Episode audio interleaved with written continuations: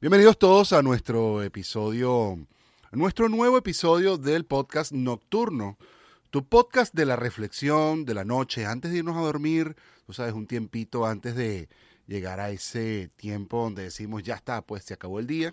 Siempre, siempre, siempre, siempre pasa, al igual que usted, al igual que a mí, al igual que a todos, seguramente se nos antoja un ratito de pensamientos y de, mira, de, de pensar de muchísimas cosas como desde la inmortalidad del cangrejo hasta cualquier tipo de cosa que haya pasado en el día. Esta es mi hora en la cual yo reflexiono, la descargo y a veces digo más de lo que tengo que decir. Hoy quiero hablar un poquito del racismo y quiero, aunque, aunque parezca destiempo, el racismo nunca está a destiempo. La verdad es que esto es una enfermedad, más allá de una enfermedad del alma y de la mente y del cuerpo, es una enfermedad de retrógrado. A veces yo, yo me he dado cuenta que hay gente en la calle que, que camina erecta para que se parezca a los demás, pero su cerebro totalmente es un Homo sapiens. La manera en cómo piensa, en cómo, en cómo se expresa y lo que piensa de los demás es un es deplorable, es tristísimo y la verdad es que dan ganas de, de ponerse a llorar el, eh, el escuchar lo que se escucha y el ver lo que se ve. Ahora hay una nueva tendencia de racismo, que es una nueva tendencia de xenofobia, o no sé cómo llamarlo, pero es una nueva tendencia de odio, porque aquí lo que está pasando es que la infelicidad existe a todas las escalas. El odio está en todos lados. Fíjate que yo me he dado cuenta que nosotros no tenemos una audiencia que tú digas, bueno, nosotros nos escuchan miles, miles, y de pronto tenemos un dislike por ahí. No, no, no, no, no, no, no, no. Y tampoco estoy hablando que tengo una marea de dislikes, o sea, de que no te gusta mi, mi contenido, nuestro contenido. Es más, ni siquiera tengo problemas si no te gusta, no tengo problema con eso. Lo que yo digo es que el mundo está lleno de gente que después deja comentarios llenos de odio o de rencor o de resentimiento por lo que tú opinas.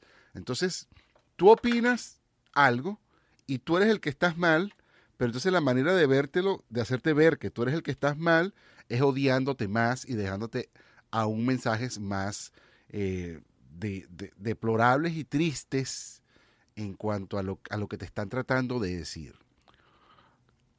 Existen muchas clases de racismo y con esto quiero hablar de, mira, existe el racismo y existe también el clasismo y eso, esto, esto no es una clase que ustedes van a aprender conmigo, yo estoy seguro que ustedes saben todo esto, pero existe el racismo, existe el clasismo, existe eh, la xenofobia que también es una especie de racismo y, y todo esto lo he visto estos últimos días de pandemia eh, he visto cómo mucha gente se ha empezado a enguerrillar con otro, con vecinos, por el uso de la máscara o incluso por la máscara que utiliza o cuándo la utiliza y cuándo no la utiliza.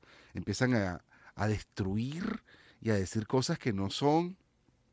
También he visto gente como muy sensible en este sentido. En estos días estaba en el supermercado y había un señor, cosa que me parece también que de aquí no vamos a salir nunca. De aquí, de esta pandemia, probablemente no vamos a salir nunca si no hay gente que tome conciencia. Si no hay gente que tome conciencia de, bueno, los momentos de que hay que salir cuando hay que salir. No hay que pasarse en la calle mientras no haya que pasarse en la calle.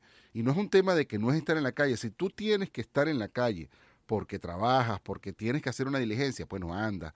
Pero no, no hay necesidad en este instante de estar visitando a nadie, de estar haciéndole la visita a no sé quién, a menos que sea la novia, pero de estar haciendo la visita a nadie, porque ¿qué sentido tiene ponerte en riesgo y poner en riesgo a otros cuando todavía no tenemos una solución inmediata? Por más vacuna que haya, tenemos que estar claro de que las vacunas no están llegando todas a tiempo, no están ¿Qué, es eso de a tiempo? No hay una producción de vacunas todavía tan grande como para que un buen número estemos ya vacunados. E incluso, incluso cuando, para cuando eso pase, cuando un buen número ya estemos vacunados, te cuento que van a haber aparecido otras cepas que seguramente van a mantener el virus de una manera u otra activa. Y no quiero ser pesimista, no quiero ser pesimista, quiero hacer uso de la historia de lo que pasó en el pasado exactamente, exactamente cuando hubo la gripe española, que bueno, eh, la gripe continuó un rato más atacando a otras personas hasta que finalmente superamos, superamos la gripe española como va a pasar con el COVID-19 y seguramente va a venir otro COVID más adelante. Todo, cada cierto tiempo llega una pandemia de este estilo.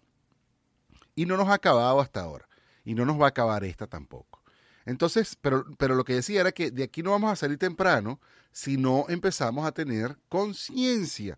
Si por el amor de Dios, si por el amor de Dios empieza la gente a ponerse las máscaras de manera correcta, pero aún así, si no se la pone correcta, esa no es razón, no hay razón para que haya ningún tipo de violencia, para que haya ningún tipo de pelea, para que haya venga alguien a pelear contigo y a discutirte nada, porque tú porque tú no te pusiste la máscara, tienes la máscara media puesta, la tienes por abajo de la nariz y estás respirando bien con tu nariz, pero nada sale de tu boca.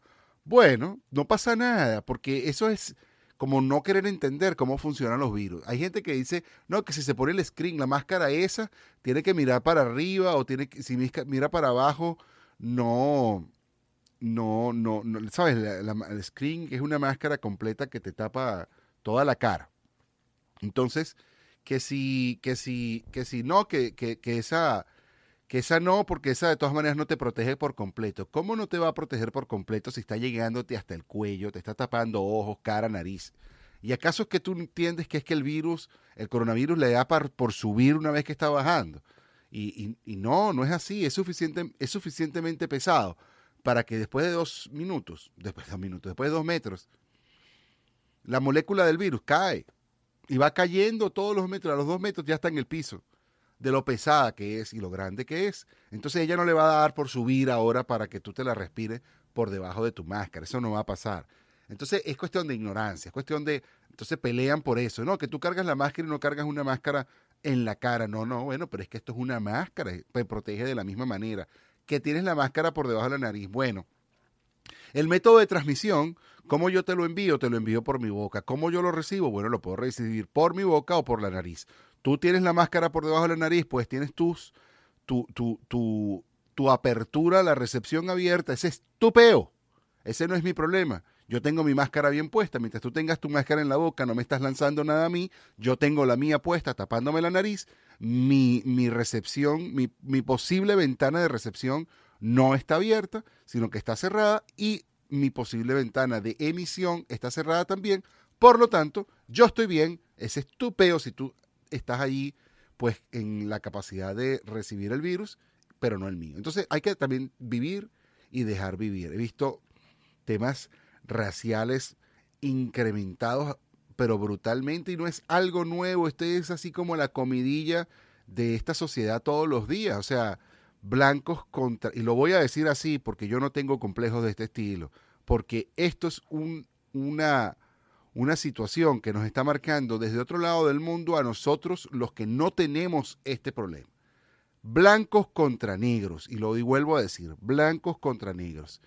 No tengo problema alguno con decir los negros. ¿Por qué? ¿Por qué? Porque si decimos que si es de color, ¿acaso yo soy transparente? Yo también soy de color. ¿Y es que acaso yo soy blanco? No, si alguna vez yo fui el negro de alguien, o sea, alguna vez en algún grupo yo fui el negrito, el negro, y, y, en algún otro momento otro fue el negro, y en algún otro momento otro fue el gordito, y en algún momento otro fue el flaco, y en algún otro momento...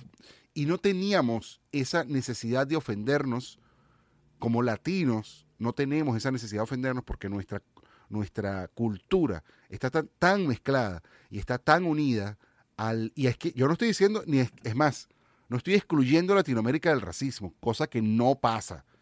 En Latinoamérica también hay racismo pero nosotros no podemos meternos a todo el mundo en un mismo paquete a que si uno dice negro, entonces uno es un racista. No, vale, ¿qué pasa?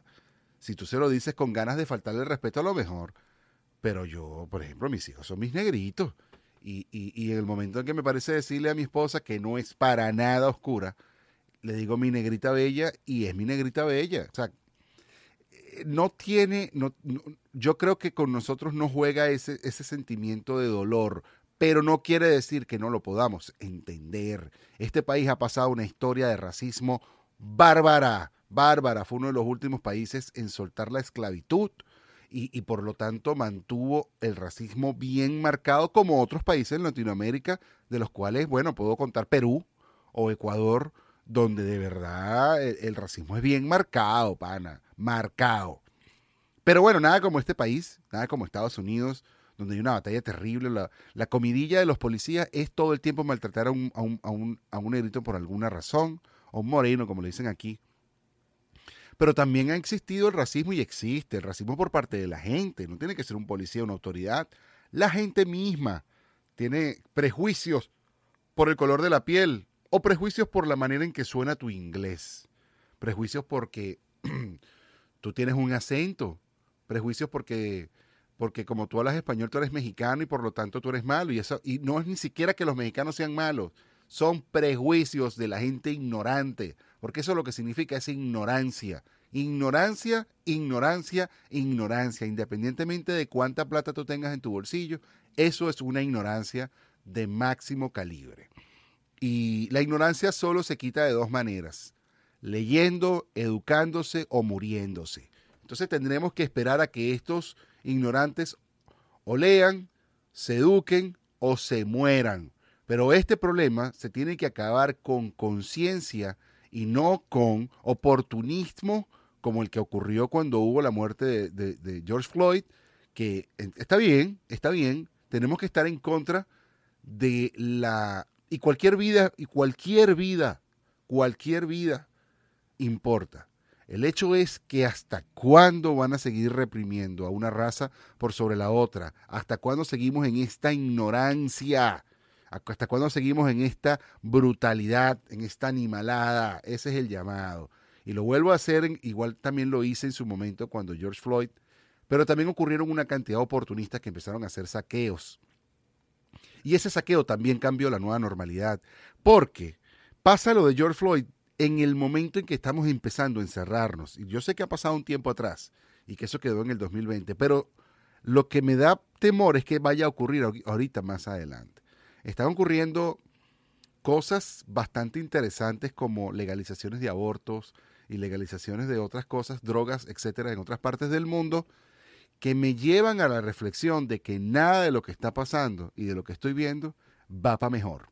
En todo caso, vamos cada día a una sociedad peor y una sociedad que cada día es menos responsable de las cagadas que mete, de las cagadas que hace y no quiere ser responsable solamente quiere que alguien pague por eso o que se legalicen sus irresponsabilidades.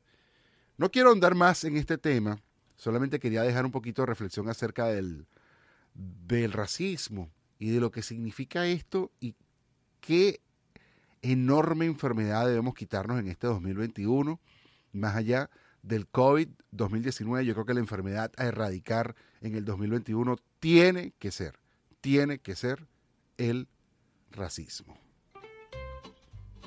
Cariño y fraternidad les desea aquí tu amigo David Cira, arroba pantricolás en todas las redes sociales, se les quiere muchísimo. Nos estamos viendo. Bye bye.